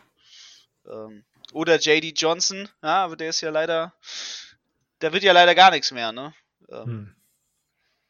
Da ist ja leider das, die, die, die Geschichte gewesen, sonst hätte man ja den quasi bekommen. Äh, dementsprechend alles nicht so, nicht so toll. Der hat ja aus medizinischen Gründen hat er ja retired. Äh, der hat ja ein Herzproblem. Mhm. Ähm, um das kurz quasi nur nicht aufzufassen. Ja, deswegen nur nur Dan Villari, da hat man dann halt spät nochmal geoffert, so nach dem Motto, scheiße, wir brauchen Quarterback, jetzt, jetzt holen wir uns irgendwen. Und weil man, weil man auch nicht mehr ein Transferportal-Drama mitmachen möchte äh, und da dann wieder sich so eine Flachpfeife holt, äh, hat man es, glaube ich, auch sein gelassen und guckt einfach mal, glaube ich, dass man auf, auf Dylan McCaffrey setzt. So, ähm, das glaube ich auf jeden Fall. Wenn du dich festlegen müsstest, was wäre dein äh, wichtigster Incoming Freshman?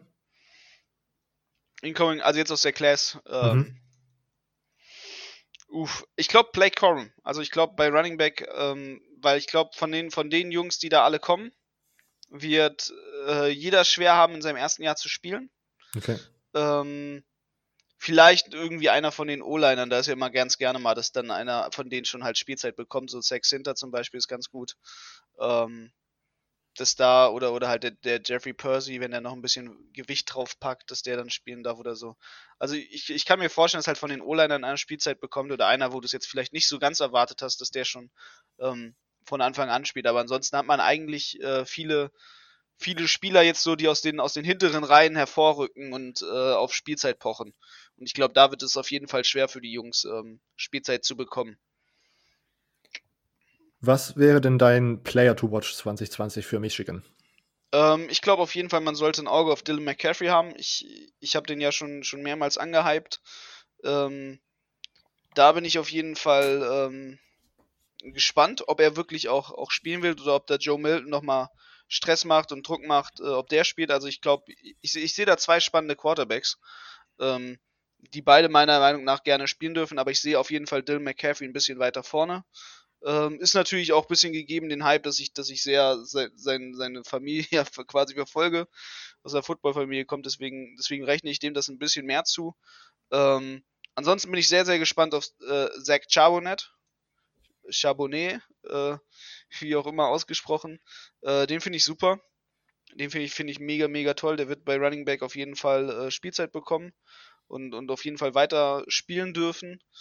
Ähm, dementsprechend wird das auf jeden Fall eine, eine spannende Sache.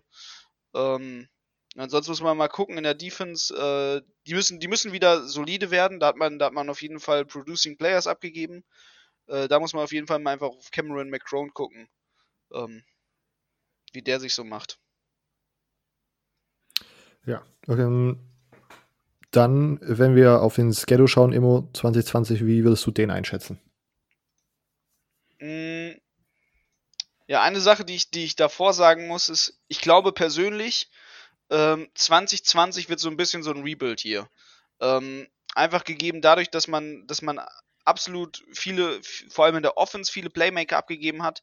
Natürlich Jay Patterson, äh, den, den mag ich nicht. Ähm, aber man hat halt auch zum Beispiel Donovan People Jones ist weg. Äh, da hat man in der Offensive Line hat man, hat man Leute abgegeben, äh, die auf jeden Fall stabilisieren war. John Runyon, Jordan Glasgow, ähm, da, da sind zwei, zwei sehr, sehr stabilisierende Faktoren weggegangen. Dann Michael, Michael Onevenu ähm, ist weg zu den Patriots. Ähm, da, also in der O-Line alleine drei Spieler, die, die halt wirklich sehr stabilisierend waren, die gutes Spiel gemacht haben. Ähm, die sind weg. So. Ähm, dann das Quarterback-Karussell sorgt alles so ein bisschen dafür, ähm, dass man da gar nicht weiß, was man jetzt wirklich raushält. Ich glaube, es wird wirklich so eine Saison, wo man sich ein bisschen erstmal wieder fangen muss, stabilisieren muss. Ich glaube, es wird dieses Jahr mal wirklich keine Saison, wo ich sagen kann, das wird es, das wird das Jahr. So, ich glaube, dieses Jahr ist es wirklich so, dass, dass man sich ein bisschen fangen muss, ein bisschen stabilisieren muss, damit man dann in ein, zwei Jahren so richtig loslegt und alles wegfeuert, so vor allem nächstes Jahr. Aber dieses Jahr ist, ist meiner Meinung nach auf jeden Fall, ja, auf jeden Fall Rebuild, weil man auch, auch zum Beispiel Josh Uche ist weg oder Jordan Glasgow. Ähm, man, man, hat einfach zu viele, zu viele krasse Spiele abgegeben, dass man, dass man nicht weiß, was, was so kommt. Ähm, dann auch im, im Coaching-Staff, das ganze Karussell, was sich gedreht hat. Ähm, das wird, das wird auf jeden Fall natürlich schwer. So, man hat, man hat einfach Leute, sind einfach weg. So im Coaching-Staff, auch Chris Patridge zum Beispiel, auch wenn ich da nicht weiß. Also ich glaube, ich mag den neuen, neuen Offense-Coordinator, aber halt zum Beispiel auch, auch im Defensive Coaching-Staff hat man, hat man ein paar Assistant-Coaches weggegeben, die eine gute Arbeit gemacht haben. Ja. Also äh, kommen, wir mal, kommen wir mal zum Schedule, bevor ich äh, weiter da, da, da schon meine Ausreden diesmal im Voraus parat gelegt habe. ähm, ich glaube, also, was halt, ähm, was halt auf jeden Fall interessant ist, ist der Anfang. Ich glaube, man hat einen sehr, sehr guten Anfang. Washington, na klar, ist Washington. Äh, auch, dass man in Washington spielt, ist natürlich ein bisschen hart, aber ich glaube, da hat man eine gute Chance. Dann spielt man gegen Ball State, gegen Arkansas State. Äh, so zwei Spiele, die man, die man auf jeden Fall machen muss. Dann Wisconsin, hä? wird schwer, machbar. Penn State auch sehr schwer machbar, dann Michigan State, Minnesota, Purdue, Maryland, Rutgers, Indiana, das alles so gut, gut, gut durchzugehen. Und dann wird es dann wird's auf jeden Fall wieder schwer, the game, aber äh, ich bin da ganz zuversichtlich so.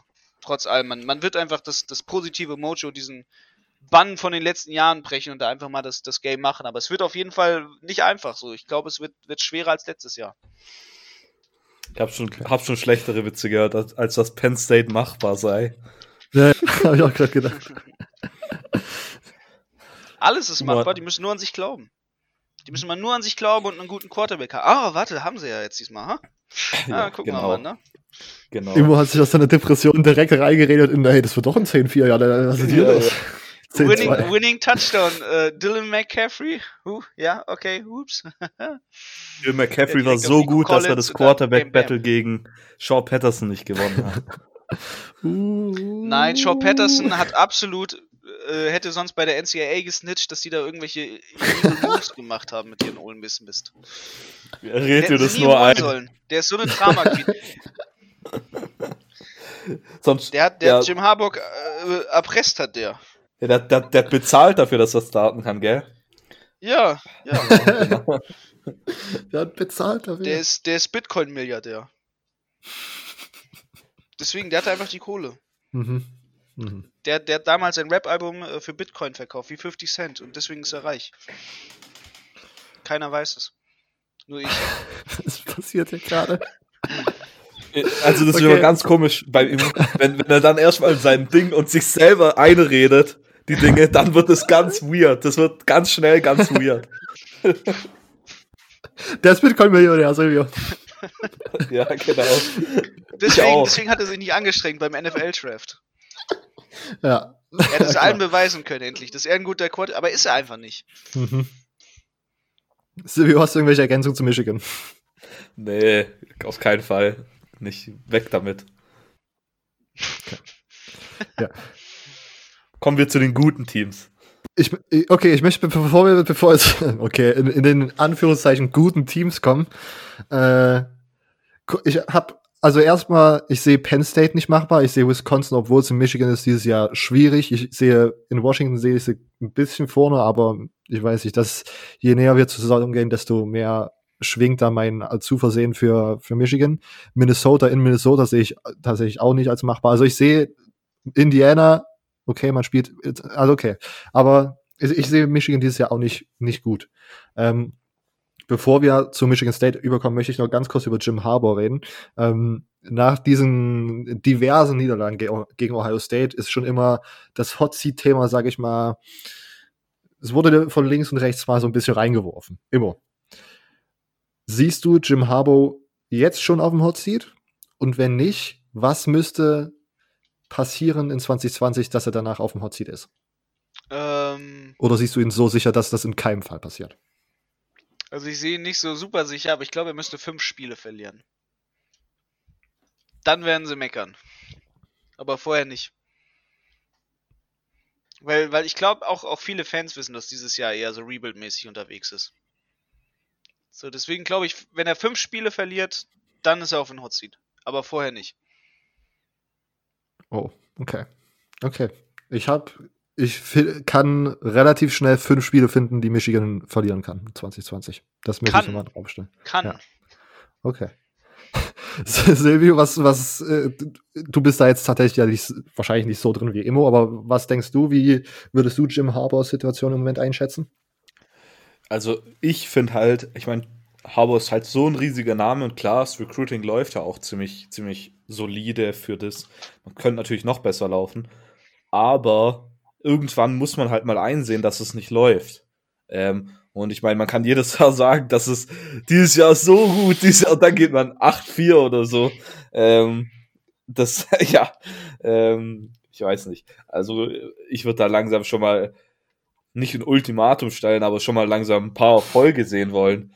Ähm, also ich würde sagen, wenn sie gegen äh, Michigan State Ohio und Ohio State verlieren, wird, wird er auf jeden Fall heißer als heiß. Ähm, aber ich glaube nicht, dass ich glaube halt einfach nicht, dass sie den rauswerfen. Ich glaube halt, dass der so ein Glücksfeld ist, ist und irgendein NFL-Team nimmt den unter Vertrag. Ähm, und dann müssen sie nicht rauswerfen. Ähm, ich kann ich es mir halt einfach nicht vorstellen, dass sie den rauswerfen.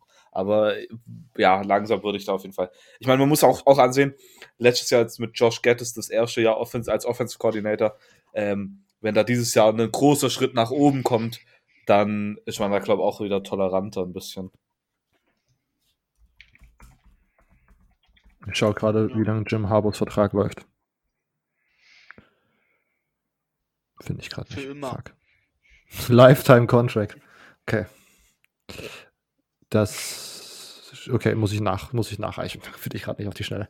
Äh, Silvio, wir kommen zu Michigan State. Äh, Michigan State ist letztes Jahr Fünfter in der Big Ten East geworden mit einem 4-5 Conference und einem 7-6 Overall Record. Ah, kurz zum Ding, also der, der, Vertrag von, der Vertrag von Jim Harbour läuft Ende 2021 aus, also nach der 2021er Saison. Sieben Okay. Jahre ging der nämlich. Und 2014 müsste der ja angefangen haben. Weil meine Idee war, das ist ja eine relativ einfache Möglichkeit, sozusagen ihn nicht rauswerfen zu müssen. Einfach den Vertrag auslaufen lassen und dann nicht verlängern. Ja. Ja, das kann natürlich auch sein. Okay, kommen wir zur Creme de la Creme des Big Ten Footballs. Ähm, Wir sind in East Lansing. Ich, ich dachte, Immo hat sich ja schon sehr delusional in seine, in seine gute Michigan-Saison reingeredet und Silvio fängt an mit Creme de la Creme. ja. Nee, Okay. Also Creme de la Creme aus letztes Jahr auf keinen Fall. ähm, Lowlight Games, ja, habe ich jetzt ja viel zum raussuchen. Ähm, die Niederlage gegen Michigan, die war halt schon übel. Ähm, 44 zu 10 ist halt peinlich. Ähm, vor allem bei Michigan ist halt echt so ein schlechtes Team. Ähm, aber ich sag nicht, das, das Lowlight war definitiv diese Niederlage gegen Illinois. Da wache ich jetzt noch ab und zu nachts auf und habe Albträume. Also dieses 28 zu 3, das, das ist in mein, ist in mein Kopf eingeprägt. Das ist da reingebrannt. Ähm, das geht da, glaube ich, nicht mehr raus. Ähm, boah, den werde ich gerade nur schon zurückdrängen. Aber, ähm, ganz, ganz übel, ja. Highlight-Spiel war dann wahrscheinlich das Bowl-Game gegen ähm, Wake Forest, wo ich nicht gedacht habe, dass man gewinnt, aber man hat dann trotzdem doch gewonnen. Ähm, ja, mehr, mehr kann man da nicht sagen. Schauen wir aufs Recruiting ganz schnell, weil das war auch nämlich nicht gut. Ähm, das war die letzten Jahre schon nicht gut, nicht sehr gut. Ich meine, also dieses Jahr war es dann echt, hat man dann den Vogel abgeschossen. Ähm, der, der beste Recruit, den man hatte, war Ricky White, äh, ein Three-Star, ähm, Nummer 414 national. Ähm, klar, man könnte es jetzt natürlich auch darauf schieben, dass man einen Headcoach-Wechsel hatte, auf das wir jetzt gleich noch kommen, und dann vielleicht noch welche abgesprungen sind. Ja, so war es aber leider nicht.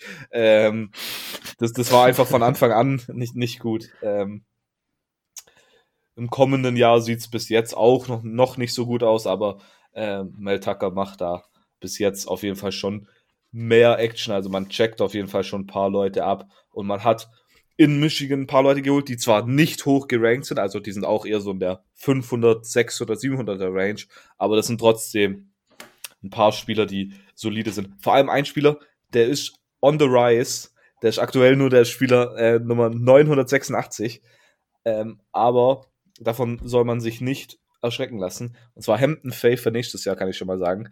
Ähm, ist schon ein Commit. Ähm, Nummer 35 Quarterback. Ähm, war letztes Jahr in der Saison verletzt, deshalb ist er nur so tief. Sonst wäre er der Nummer 1 Quarterback. Ähm,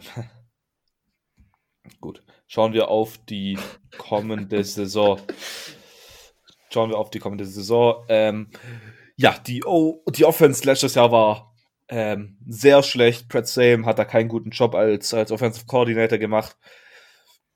Man hat dann ja gehofft, dass da Mark D'Antonio endlich mal einen Wechsel macht. Nein, hat er nicht gemacht, bis er dann selber gegangen ist. Ähm, darüber haben wir ja schon mal geredet. In, in, die Sache will ich eigentlich auch nicht mehr zu, zu tief eindringen.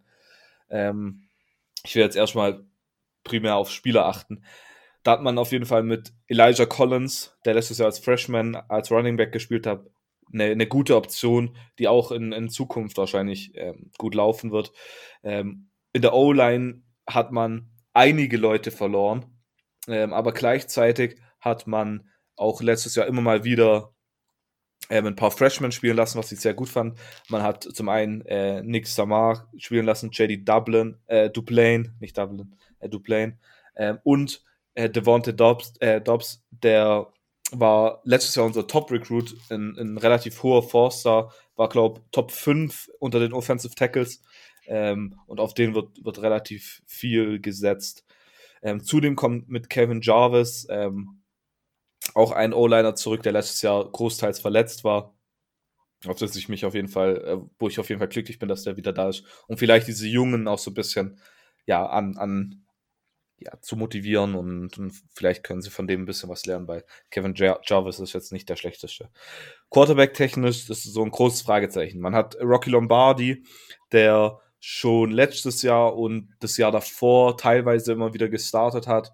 Ähm, man hat mit Theo Day ähm, einen, einen mittlerweile, glaube ich, sogar Redshirt Sophomore der Redshirt Freshman, ich bin mir gerade gar nicht sicher. Und man hat äh, Peyton Thorne, ein Redshirt Freshman jetzt kommendes Jahr. Und keiner weiß wirklich, wer kommendes Jahr starten wird.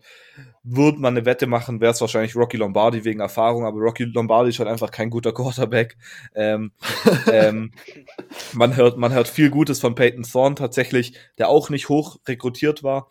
Ähm, aber wohl die Spieler, äh, die, die Coaches relativ überzeugt hat beim alten Coaching-Staff, beim neuen bin ich mir jetzt noch gar nicht so sicher. Mein persönlicher Wunsch wäre Theo Day, weil der hat, wenn man sich so in äh, ja, Clips oder so mal anschaut, war der, gefällt der mir einfach am meisten. Ähm, Gründe dafür, keine Ahnung. Äh, ich würde halt einfach nur mir wünschen, dass man auf einen setzt und nicht irgendwie alle durchprobiert. Ähm, ich glaube eher, dass es halt sowas kontraproduktiv ist. Wide Receiver technisch ist es dafür gar nicht so schlecht, weil man mit Trey Mosley, ähm, einen guten Wide Receiver, Julian Barnett, äh, war letztes Jahr, also der ist ursprünglich als Cornerback-Recruit gekommen letztes Jahr, wurde dann aber zum Wide Receiver, ich sag mal, umgebaut. Ähm, von, von dem halte ich relativ viel. Und man hat mit Jalen Nair auch noch einen dritten sehr ja, jungen, soliden Wide Receiver. Also da sollte es auf jeden Fall zumindest in der oberen Schicht nicht so schlecht aussehen. Natürlich verliert man äh, mit Cody White und Darius Stewart zwei, zwei wichtige Wide Receiver, vor allem äh, Cody White wird man da sehr merken, aber ich glaube, dass die da einfach gerade das eher für die anderen gut laufen, äh, besser laufen wird oder halt die diese Rolle gut füllen kann. Und ein Spieler, den ich auch noch erwähnen will, Wide Receiver technisch, ist äh, Jaden Reed. Das ist ein Transfer, der von Western Michigan kam. Der kam schon letztes Jahr, aber musste dann halt aussetzen, wegen den, wegen den Transferregeln, die wohl tatsächlich ab und zu noch durchgezogen werden. Man glaubt es kaum. Äh, ja, Nur bei den das, äh, Teams, die nicht so reich sind, ne? Ja, die, die nicht wie Michigan Millionen in die Taschen nehmen und uns nach Ole Miss schicken. Ähm, für einen schlechten Quarterback. Ähm, das wäre so, wie wenn ähm, wie wenn eine schlechtere Version von Brian Lewerke ein Team dafür bezahlt. Äh, äh, gut, die Sache von bei Michigan State, wo es uns ausgezeichnet hat, auch letztes Jahr, obwohl es natürlich letztes Jahr nicht so gut war wie 2018, war die Defense. Äh, man verliert mit Kenny Willekes und Raekwon Williams, zwei sehr, sehr gute Leute. Auch Mike Panashuk äh, ist ein Spieler, den man merken wird, dass er fehlt zu dem Tyreek Thompson und natürlich Joe Bargi, auch wenn er am Ende vom Jahr nicht mehr spielen durfte, wegen Steroiden etc., ähm, wird man merken, Josiah Scott, wahrscheinlich sogar nach Kenny Willekes der beste ähm, Defense-Spieler, ist auch letztes Jahr schon in die NFL, also jetzt in den vergangenen Jahren die NFL gegangen, was ein bisschen überraschend war. Ähm, Gleiches gilt für, für David Dowell, Safety, wird auch nicht mehr da sein. Spieler, die aber in der Defense noch zu nennen sind, ist äh, Antoine ähm, Simmons, ist ein Linebacker, der letztes Jahr True Freshman war. Der hat relativ gut gespielt. Ähm, dann hat man Jacob Panashuk, der, der Bruder von Mike Panashuk, ähm, der auf jeden Fall die eine Defensive End Position besetzen wird. Und dann noch einen anderen Spieler, der ich denke, der die andere Position füllen könnte, wäre Michael Fletcher. Ein Spieler, der bis jetzt noch nicht so zum Einsatz gekommen ist, aber ziemlich ähm, promising aussieht ich sag mal, sieht impressive vom Körperbau aus. Ähm, schauen wir auch, äh, natürlich muss man noch kurz, kurz den Coaching-Staff an, an, ansprechen. Allgemein noch, noch mal kurz, um darauf zurückzukommen. Also defensiv hat man nur drei Returning Starters ähm, und offensiv sieben, aber vor allem halt defensiv ist das mau. Also bin ich echt, echt mal gespannt, was man da machen kann. Ja, natürlich gab es riesige Coaching-Wechsel. Ähm, da will ich nur ein paar Sachen nennen. Natürlich Mel Tucker als Head Coach. Und er hat viele, was heißt viele, weniger als erwartet tatsächlich sogar, meiner Meinung nach. Ähm, Coaches von, von ähm, hier, ähm, wo war er denn? Colorado mitgenommen. Einmal Jay Johnson, den Offensive Coordinator. Ähm, und dann ein Coach, den hat er von Kansas State geholt, und zwar der Defensive Coordinator von Kansas State, Scotty Hazelton von da, wo ich sehr überrascht, dass der gekommen ist, weil der war gar nicht so auf meinem Radar. Ähm, aber der hat ja Kansas State, hatte letztes Jahr eine relativ gute Defense, das haben wir schon in der Big 12 durchgesprochen. Ähm, von daher bin ich da relativ überzeugt. Gleichzeitig hat er aber auch noch ein paar wichtige vom alten Coaching-Staff zurückgeholt und sogar im Fall von Harlan Barnett, der jetzt letztes Jahr äh, Defensive Coordinator bei Florida State war, auch wieder zum, zum Staff zurückgeholt, was sehr wichtig ist. Han Barnett wird nächstes Jahr die, die Defensive Backs coachen. Ähm, vom Coaching-Staff letztes Jahr hat er Mike Tressel zurückgeholt, der die, ähm, die letzten Jahre Defensive Coordinator war und jetzt die Linebackers coachen wird. Und Ron Burton, den D-Line-Coach, einer der besten D-Line-Coaches in der, in der College Football, ähm, kommt auch wieder zurück. Gleichzeitig noch zu nennen sind noch äh, Ted, äh, Ted Gilmore, Thailands Coach, der von ähm, Wisconsin gekommen ist, wo er Passing Game Coordinator und Wide Receivers Coach war. Stimmt das jetzt auch? Ja, Passing Game Coordinator und Wide Receiver Coach. Ähm, wird jetzt die Titans coachen. Ja, sonst hat man einen ehemaligen Alumni noch als Wide Receiver Coach geholt mit Courtney Hawkins, ähm, der an der High School ähm, Head Coach war bis vergangenes Jahr. Ähm, ich glaube 14 oder 15 Jahre lang sogar. Ähm, von, von der Biecher High School, glaube ich, hieß die. Ich bin mir gar nicht sicher. Ähm, aber ich glaube, habe hab man nie gehört, dass die da irgendwie gute Recruits haben. Also nicht, dass man da hier ähm, nur den nur deshalb geholt hat. Schauen wir auf den Schedule. Da habe ich zwei Spiele, die, die außerhalb von den Klassiker-Spielen in der Big Ten, also gegen Ohio State und natürlich gegen Michigan, ähm, sehr interessant sein könnten. Und zwar einmal spielt man daheim gegen Miami, was ich eine interessante Ansetzung finde. Ähm, und man spielt at BYU, was ich auch interessant finde. Ähm, und das ist gleich, also in Woche 2 beziehungsweise Woche 4 und Woche 2 spielt man gegen BYU und Woche 4 gegen Miami. Ähm, sind auf jeden Fall Spiele, die nächstes Jahr sehr interessant werden. Das war's zu Michigan State erstmal? Ja. Was ist denn eigentlich so deine Hoffnung, was Mel Tucker in Zukunft verändert um äh, Michigan State in Richtung ihres Ceilings zu bringen? Oh, das, das ist eine interessante du, Frage. Ähm, ja. Mel, oh. also ich, ich würde auf jeden Fall natürlich wieder gern sehen, dass man in der Big Ten East äh, ganz oben mitspielt. Natürlich, okay. Ohio State hat mittlerweile so das Ding, wo man sich denkt, die können in den nächsten Jahren nicht über, übertroffen werden. Aber deshalb würde ich als jetzt in den kommenden Jahren als realistisches Ziel einsehen, dass man sich etabliert über Michigan auf jeden Fall. Ähm, ob das jetzt heißt, dass man Sechster wird und Michigan wird Siebter ähm, oder Michigan State wird, wird Zweiter und Michigan wird Dritter. Ähm, immer, also das wäre so mein Ziel, dass man immer über Michigan halt finisht. Ähm, und ich glaube auch, dass man das langfristig hinbekommt natürlich, dann man hat natürlich große, äh, wenn so ein neuer Headcoach kommt und eine neue Philosophie mitbringt, vor allem halt auf den Weight Room setzt, dann hat man halt so das, die Hoffnung, dass es so ein richtig physikalischer, richtig attraktiver, hard-hitting, gute Defense, ähm, ich meine, Mel Tucker ist ja ein Defense-Coach, ähm, ja, einfach wieder zurückbringt. Und ich meine, Michigan State hat sich ja, wie, wie ich vorhin erwähnt habe, immer durch durch Defense so ein bisschen ausgezeichnet in, in, den letzten Jahren und dass man das wieder etabliert, dass man einfach wieder so als defensives Powerhouse in der, nicht nur in der Big Ten, sondern im ganzen College Football gilt. Okay, okay ähm, Imo, irgendwelche Ergänzungen zu Michigan State insgesamt? Äh, ei, ei, ei, ei. Okay. das war's. Gut, damit sind wir mit den Big Ten East äh, Teams soweit durch. Wir würden jetzt zur äh, Prediction kommen, wie die sich am Ende der kommenden Saison ausspielt. Äh, habt ihr sozusagen jetzt schon was bereit oder soll ich erstmal all meine vorlesen oder wollen wir direkt wieder nee, sieben? Lass das wieder so machen mit ähm, jeder sagt zu jeder okay. Position. Okay. Immo, bist du bereit? Ja. Okay. Sieben. Soll, soll ich dann auch wieder direkt anfangen? Oder? Okay, sonst, sonst sieben Silber, was ist deine Nummer sieben? Meine Nummer 7 ist Rutgers. Also, ähm, ich glaube halt, wie wir vorhin gesagt haben, dass es so ein äh, ja, Aufbaujahr wird und da wird sich erstmal nicht viel ändern. Okay. Äh, Emo? Ja, sehe ich ähnlich. Also, ich sehe Rutgers auf jeden Fall auf dem Platz.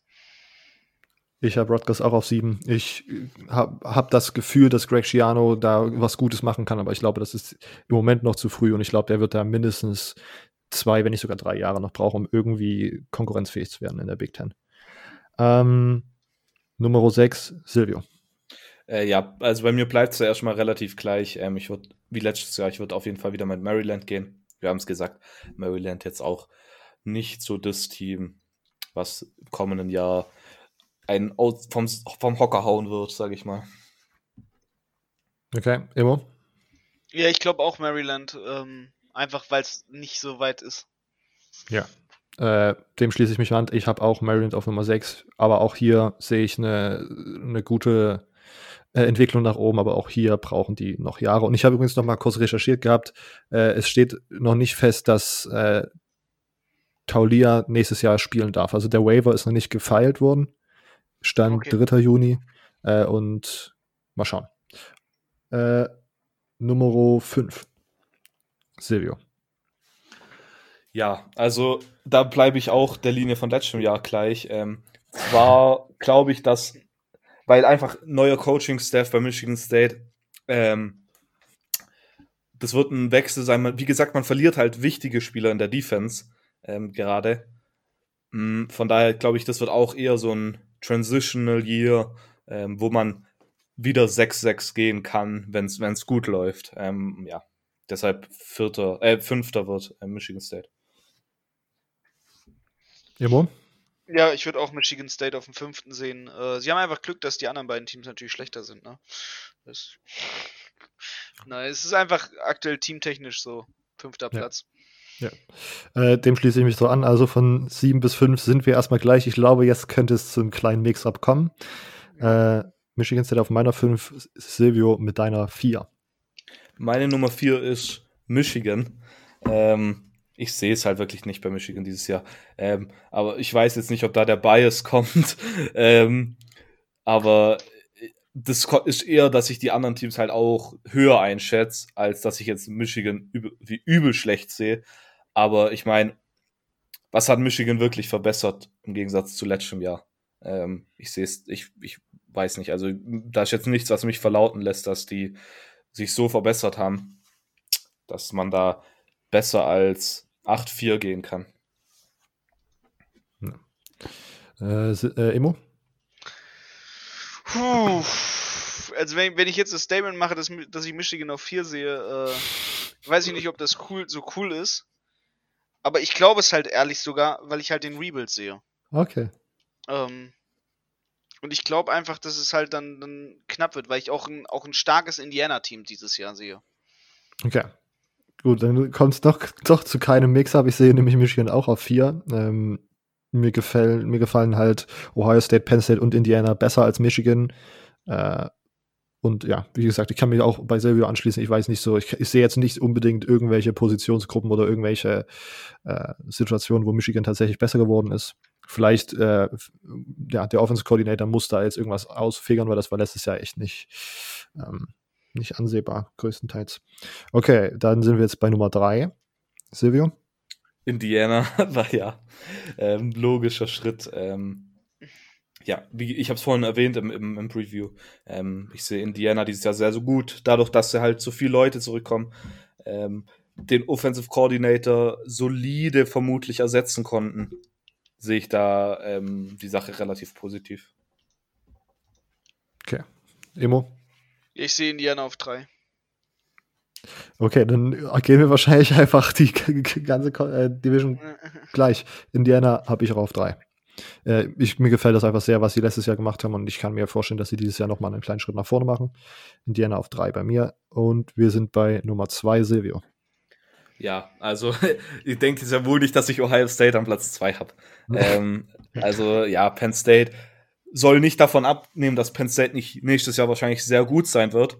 Ähm, aber Ohio State ist halt einfach besser, ja. Deshalb Penn State an zwei. Äh, Emo? Ja. Man, äh, Julian kann jetzt äh, vor Freude springen. Äh, Penn State. okay. Ja, ich, Penn, äh, ich, glaube einfach, Ohio State ist besser als Penn State. So. Ja. Am Ende des Tages. Ja. Äh, sehe ich exakt genauso Penn State auf zwei. Ich finde es sehr interessant, was man so in der, in der Offseason jetzt gerade als Previews liest. Ich habe gesehen, Athlon Sports hat die, glaube ich, auf fünf gerankt, also was ja absolut crazy wäre. Ähm, zwei so hohe Big Ten Teams aus der beiden, also selben Division, ähm, aber ich, ich sehe Penn State dieses Jahr auch wieder sehr gut und aber nicht besser als Ohio State. Okay, und dann bleibt für uns alle Ohio State übrig. Nochmal irgendein kleine, kleines Resümee, Silvio, vielleicht du noch als am, am Anfang? Nee, also wie, wir haben ja vorhin gesagt, Ohio State vielleicht das talentierteste Spiel, äh, Team im College Football. Wenn sie dann nicht an Nummer 1 in der Big Ten East sind, dann weiß ich auch nicht. Ja. Okay. Gut, dann, ja, Emo auch Big äh, Ohio State an Ja, 1. Genau, genauso wie ich. Also wir haben äh, Uniform äh, predicted, das ist auch interessant. ohne uns Ähm, abzusprechen. Ja. Ohne uns Ja, abzulenken. ich meine, so Ja, genau. viel. Also ich meine, die Big Ten East ist ja schon relativ.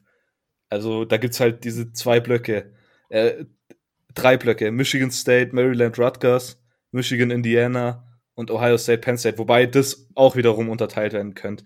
Ähm, also Ja. da, ich bin da jetzt nicht so überrascht, dass wir da das gleich haben. Ich hätte, meine, ich hätte auch natürlich mitspielen können und hätte Michigan State an drei setzen können, aber Ja, ich hätte auch Soll's ja erwartet, dass realistisch. Emo an Mich Michigan Wir, an wir 30 wollen ja, wir wollen ja realistisch. aber immer sein. bin ich überrascht, dass er Michigan nicht an beeinflussen eins lassen. gesetzt hat. Einfach aus Protest. Ich kann es mir, ich kann's mir ja so schön reden, wie ich möchte, aber wenn ich ehrlich, wenn ich ehrlich und, und honest die, die Saison rechne und, und da meine Fanbrille weglasse, Ja. Ja. Okay. Na gut, ich glaube, bei der SEC, da wird es auf jeden Fall nochmal interessant, wie wir da die Dinger predikten, weil, na gut, ich habe vorhin schon angeteasert, ich habe da einiges, äh, einige Takes, die ich loswerden möchte zu SEC-Teams. Ähm, bevor wir dazu kommen, das könnt ihr wahrscheinlich nächste Woche erwarten, wir sind noch nicht 100% sicher, ob nächste Woche direkt mit den Conference-Analysen äh, abgeschlossen wird. Ihr werdet es hören, nächsten Montag kommt nämlich die nächste Folge raus. Äh, Jungs, habt ihr noch irgendwas zu sagen oder rappen wir das hier ab? Nee, ich habe nichts dazu Okay. sagen. Alles klar.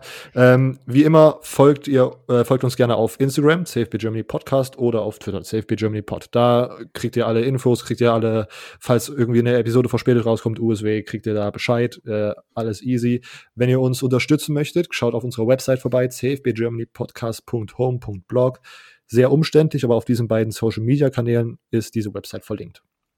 Dort würdet ihr dann lesen, dass ihr uns entweder eine Apple Podcast Rezension geben wird, was uns sehr hilft, dort bei den Football Podcasts weit oben angezeigt zu werden. Ähm, es würde uns helfen, wenn ihr uns Freundinnen oder Freundinnen empfehlt. Ist mir letztens aufgefallen, was viele unserer Hörer machen, was mich sehr freut, dass den, das Weiterempfehlen bezieht sich nicht nur auf Real-Life-Situationen, sondern auch mal, wenn in eurer Twitter-Timeline auftaucht, hey, kann mir jemand empfehlen oder irgendwie sagen, wie man sich am besten in das Themengebiet College Football einarbeiten könnte verlinkt unseren Account da. Das hilft uns auch sehr weiter. Solche digitale Mund-zu-Mund-Propaganda ist, glaube ich, sehr unterschätzt. Vielen Dank dafür für alle Leute, die uns da immer verlinken. Das äh, freut uns sehr.